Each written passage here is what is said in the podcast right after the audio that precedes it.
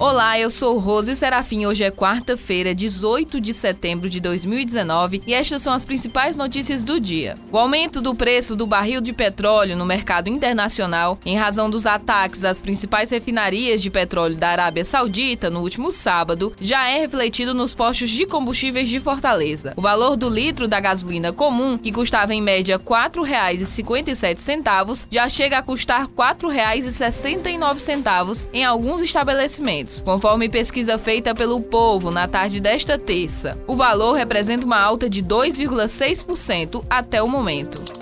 Um homem suspeito de ser fugitivo da cadeia pública de Pacajus foi identificado nesta segunda com auxílio do aplicativo Portal de Comando Avanço. O aplicativo foi criado e desenvolvido pela Secretaria da Segurança Pública e Defesa Social em parceria com a Universidade Federal do Ceará. A identificação ocorreu após o homem dar entrada em um dos hospitais da capital. A Justiça manteve a prisão do soldado da Polícia Militar Breno Barros Soares em audiência de custódia realizada na manhã desta terça. Ele foi preso em flagrante após efetuar disparo que vitimou o adolescente Juan Ferreira dos Santos, de 14 anos, em abordagem policial ocorrida na noite desta sexta, dia 13, na Praça do Mirante, no bairro Vicente Pison.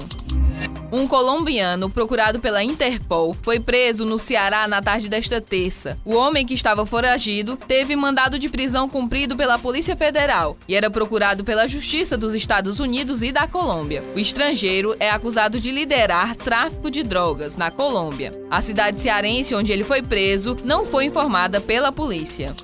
Um programa do governo do estado, em parceria com a Assembleia Legislativa, vai premiar alunos que se destacarem em soletrar palavras. Lançado nesta terça, ao pé da letra, levará 16 jovens de 15 municípios cearenses a soletrar palavras da língua portuguesa. Os vencedores ganharão computadores, smartphones e até viagem internacional. Essas e outras notícias você confere no povo.com.br.